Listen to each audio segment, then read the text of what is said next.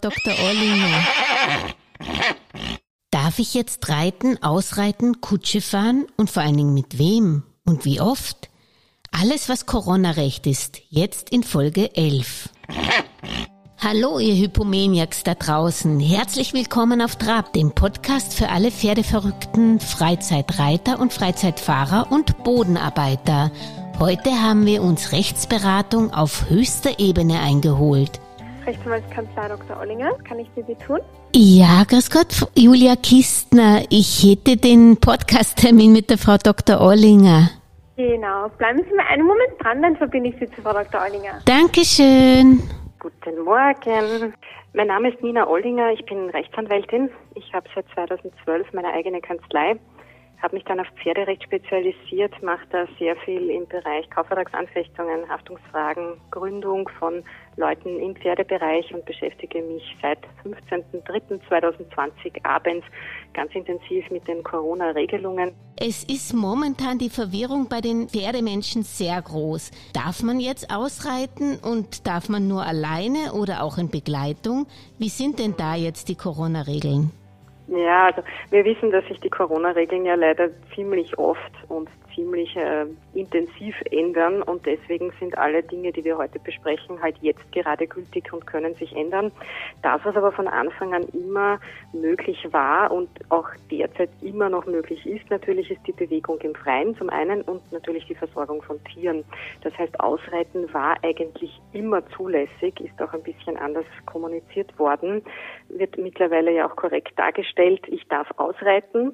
Ich muss im öffentlichen Raum zwei Meter Abstand zur anderen Personen halten, das wissen wir. Und wenn ich quasi in der Gruppe ausreite, ist es derzeit so, dass ich eigentlich nur mit Mitgliedern aus meinem Haushalt unterwegs sein darf. Das gilt dann natürlich auch fürs Reiten. Und mit einer zusätzlichen Person, und das sind dann im engste Angehörige oder Bezugspersonen. Also das gilt dann auch beim Ausreiten. Aber selbstverständlich darf ich ausreiten. Mhm. Und was, wie, wie ist es eigentlich in der Halle? Gilt es als Indoor und welche Auflagen gibt es da? Brauche ich da eine Maske, wenn ich in der Halle reite? Mhm. Also es ist so, dass wir in der Verordnung nur zwischen Sportstätten drinnen und draußen unterscheiden. Da kann man natürlich drüber diskutieren, ist jetzt eine Halle wirklich Indoor? Ab wann ist eine Halle Indoor? Es gibt ja auch Hallen, die auf der Seite offen sind und nur ein Dach sind. Da wird man wohl gut argumentieren können, dass das Outdoor ist. Ab zwei Wänden wird es dann schwierig zu argumentieren, dass es noch Outdoor ist. Ähm, in der Halle Reiten zur Sportausübung als Reitschüler, da sind wir uns, glaube ich, alle einig, dass das derzeit einfach nicht geht aufgrund des Sportstättenverbots im Innenbereich. Ähm, für Einsteller sehe ich das einfach anders, wird auch, glaube ich, vielerorts so gehandhabt. Als Einsteller komme ich ja weniger hin, um mit Sport zu machen, sondern ich besuche mein Pferd. Ich versorge mein Pferd. Ich muss es ja bewegen. Das kann ich, wenn ich kein Viereck habe, draußen nicht. Das kann ich bei gewissen Witterungsbedingungen draußen nicht. Das heißt, der Einsteller darf aus meiner Sicht auf jeden Fall in der Halle reiten und darf es auch bewegen ähm, ja, von wegen Maskenpflicht, das ist halt auch so eine Frage. Ähm, in der Halle, wenn ich jetzt am Pferd sitze, brauche ich natürlich keine Maske. Und dann ist eben die Frage von wegen Maske unterwegs in der Sportstätte. Also wenn ich eine Sportstätte habe, zum Sport hinkomme, dann muss ich die Maske eigentlich tragen, bis ich Sport ausübe. Das kann man jetzt umlegen natürlich auf den Einsteller genauso oder man sagt, ich bin als Einsteller eben kein Sportstättenbesucher, weil das ist ja auch die Argumentation für die Halle, da müsste der Einsteller eigentlich keine Maske tragen. Das müsste man dann vor Ort einfach entscheiden oder miteinander auch festlegen. Es kann natürlich auch der Einstellbetrieb sagen, so hätte ich es einfach gern und lasst uns das so machen. Und wie sollte man sich da mit den anderen Reitern absprechen? Darf man zu zweit in einer Halle oder braucht es da einen Plan? Ähm, eigentlich braucht es keinen Plan. Ähm, also wir hatten das ab März, dass es äh, Zeitpläne gab. Das ist eigentlich also lässt sich aus einer Verordnung so gar nicht ableiten. Wir haben mittlerweile die 10 Quadratmeter Regelung, ein Kunde pro 10 Quadratmeter. Die gilt auch für den Sportstättenbereich. Das kann man so ganz gut übernehmen. Das heißt, natürlich dürfen in der Halle mehr als ein oder zwei Personen reiten. Es geht einfach darum, dass man nicht dicht an dicht unterwegs ist, auch in der Stallgasse aufpassen, äh, dass man nicht so dicht ist. Und es gibt da jetzt auch ganz neu eine Regelung, weil wir jetzt den zwei Meter Abstand haben seit kurzem ähm, dass wenn das jetzt zum Beispiel draußen nicht geht am Gehsteig und es müsste einer auf die Straße hüpfen, dann darf ich ihn unterstreiten. Und das würde ich auch bei der Stallgasse genauso sehen. Da sind wir einfach alle vorsichtig und wenn es sich halt gerade nicht ausgeht, dann geht man schnell vorbei. Und wie schaut es eigentlich mit Unterricht aus? Sie haben es gerade angesprochen, der darf nicht stattfinden, auch kein Einzelunterricht. Ja, also Vorsicht, Einzelunterricht darf sehr wohl stattfinden. Ähm, also da gehen jetzt auch wieder die Meinungen auseinander. Laut Verordnung ist es einfach so, Dienstleistungen dürfen derzeit ja nur dann nicht angeboten werden, wenn sie körpernah sind. Ich glaube, wir sind uns einig, dass Reitunterricht kein körpernaher Unterricht ist und deswegen gibt es für Reitlehrer kein Berufsverbot. Reitlehrer dürfen äh, unterrichten. Es gibt aber schon eine Regelung für Aus- und Fortbildungszwecke, da wird man den Reitlehrer wohl darunter zählen können. Äh, darf man das nur gegenüber einer Person machen? oder gegenüber Personen, die gemeinsam im selben Haushalt leben. Das heißt, ich kann auch einen Dreierunterricht haben, wenn ich die Eltern und das Kind ähm, unterrichte. Also Reitunterricht ist sehr wohl möglich. Ähm, wenn ich jetzt ein Reitschüler bin, dann eben nur draußen, weil ich ja ein Sportstättenverbot im Innenbereich habe. Und der Einsteller darf aus meiner Sicht auf jeden Fall auch in der Halle unterrichtet werden, weil er darf ja sein Pferd in der Halle sowieso bewegen. Und wenn er den Reitlehrer auch braucht, um das Pferd zu gymnastizieren, um es gesund zu erhalten, dann sowieso. Und dann darf er das auch in der Halle machen. Alles gar nicht so leicht. Wie schaut es eigentlich aus mit Heulieferanten, Tierärzte, Hufschmiede, Physiotherapeuten? Mhm. Genau das Gleiche auch. Also die Grundregelung ist, körpernahe Dienstleistungen sind verboten. Ähm, es sind als Beispiele genannt Friseure, Masseure, Kosmetiker, also körpernah wohl nur zum Menschen. Das heißt auch ein Masseur, also körpernah zum Tier, dazu gibt es keine Regelung, äh, darf seine Dienstleistungen ausführen. Also es gibt hier kein Berufsverbot für Dienstleister. Es müssen nur unter Anführungszeichen die Dienstleister ihre Leistungen unterbrechen, die eben körpernah sind. Das heißt, sie dürfen alle tätig werden. Was gilt eigentlich für den Mitreiter? Dasselbe wie für den Eigentümer? Mhm. Das ist natürlich eine Frage, wo man juristisch wieder viel ähm, diskutieren und argumentieren kann. Ähm, man kann so sehen, dass man sagt, der Einsteller ist ja jemand, der den Mitreiter in den meisten Fällen auch einfach damit beauftragt, das Pferd zu bewegen und zu versorgen.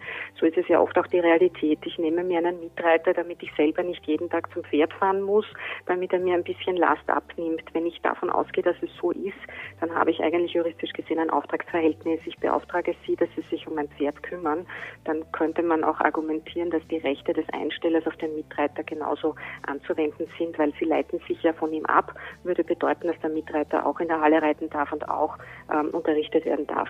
Wem das jetzt zu ähm, heiß ist, diese Interpretation, der lässt den Mitreiter einfach draußen reiten, weil das darf auf jeden Fall, weil er ja kein Sportstättenverbot im Außenbereich hat und ausreiten sowieso. Sehr spannend. Und wie ist es eigentlich, wenn der Stallbesitzer keinen Zutritt gewährt? Mhm. Also das wird natürlich unter dem Thema Hausrecht äh, diskutiert oder ist auch im März sehr stark diskutiert worden. Also ich vertrete da ganz äh, vehement die Ansicht, dass das einfach so nicht geht. Ähm, denn das Hausrecht ist fein, das gibt es bei Turnieren und ich kann sagen, ich möchte, dass jemand nicht bei meinem Turnier startet, aber dem Einsteller kann ich nicht mit dem Hausrecht winken. Warum nicht?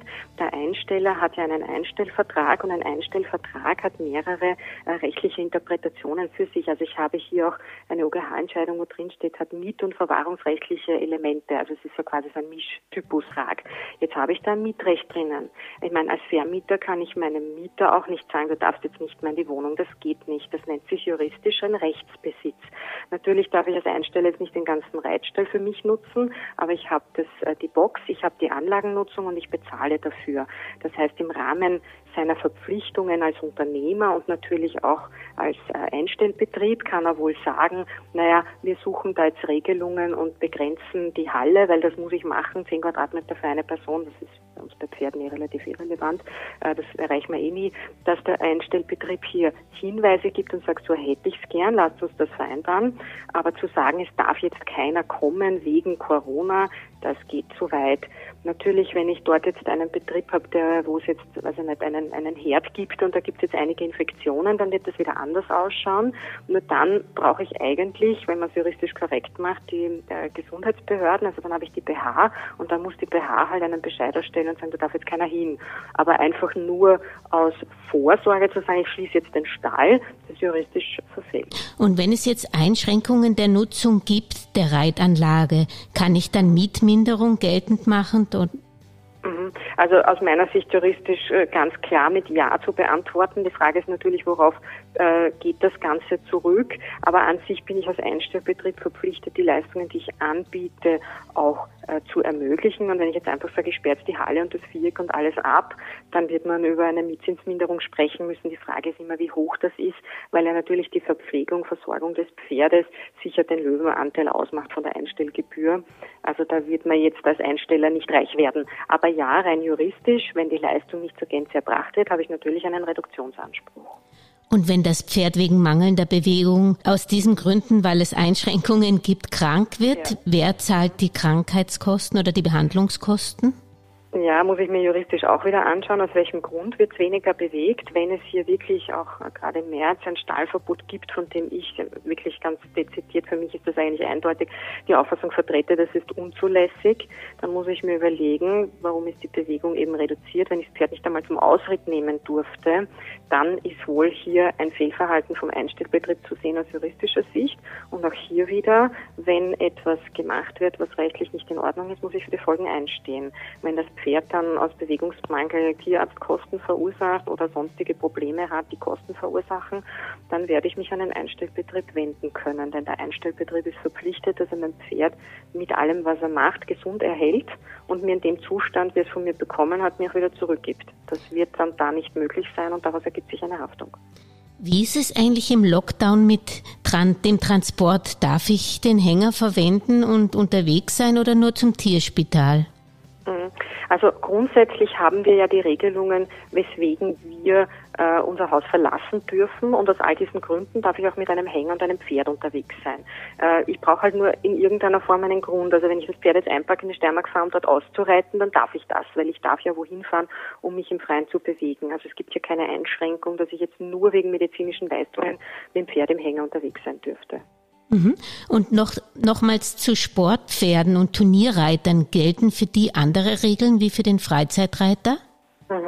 Ja, also es wird unterschieden im Sportparagraphen der Verordnung schon ziemlich lange zwischen den Breitensportlern und den Spitzensportlern. Also am Anfang war ja alles verboten, also hat sich für den Sport zumindest ein bisschen was getan.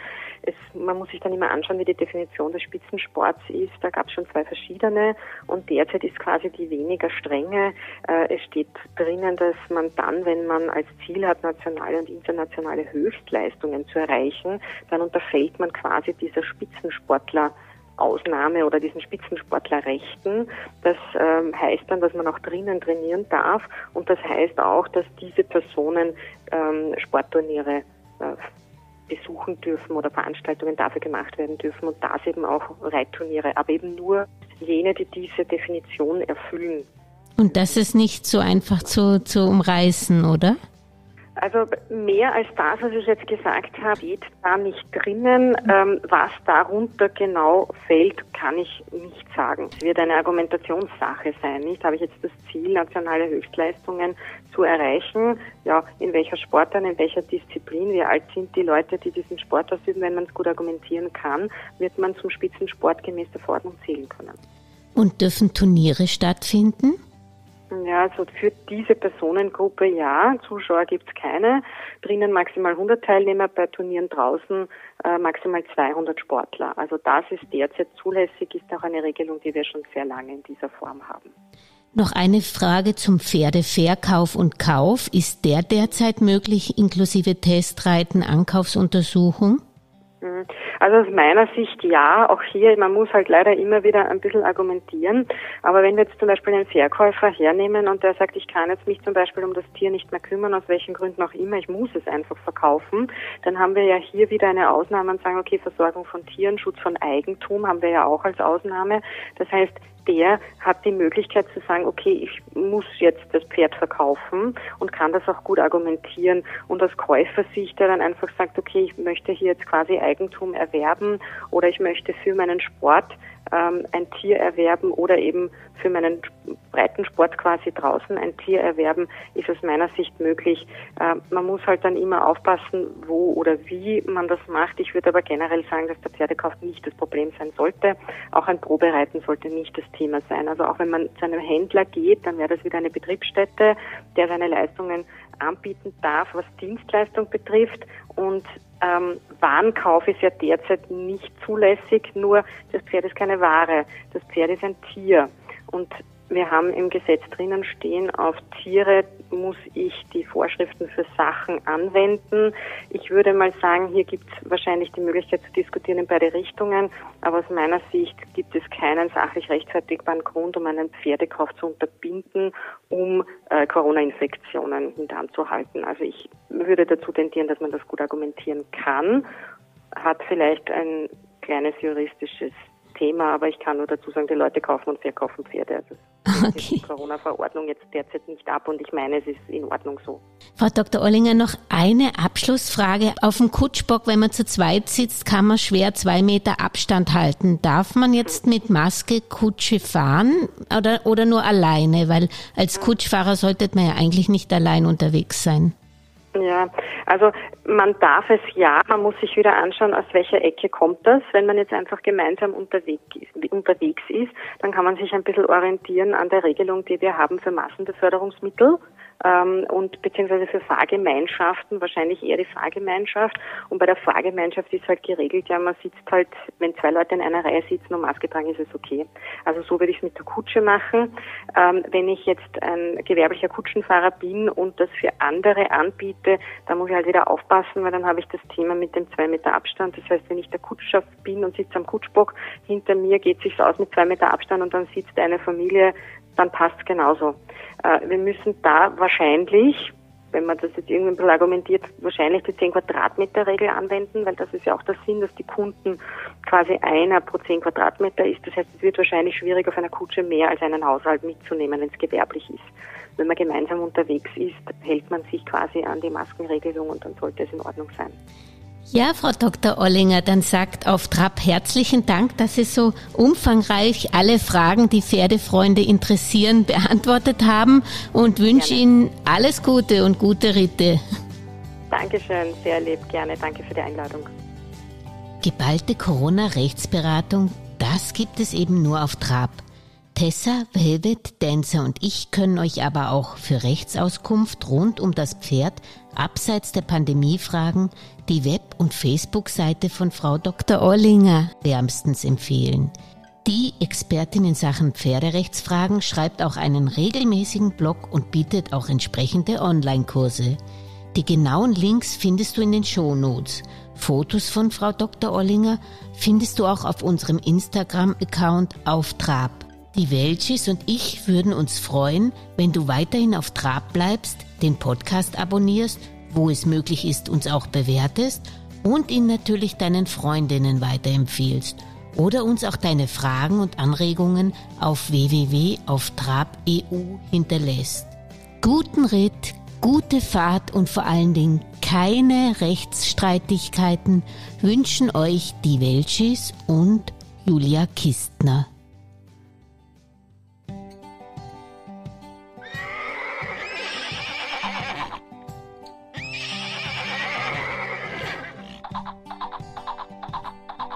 Und zum Schluss noch der Disclaimer. Dieser Podcast könnte Produktplatzierungen beinhalten, wenn uns ein erfolgreicher Pferdefachmarkt, ein Produzent von landwirtschaftlichen Produkten oder Hindernissen oder auch eine Futtermühle sponsern würde. Wir freuen uns auf Anfragen unter auf trap.gmail.com.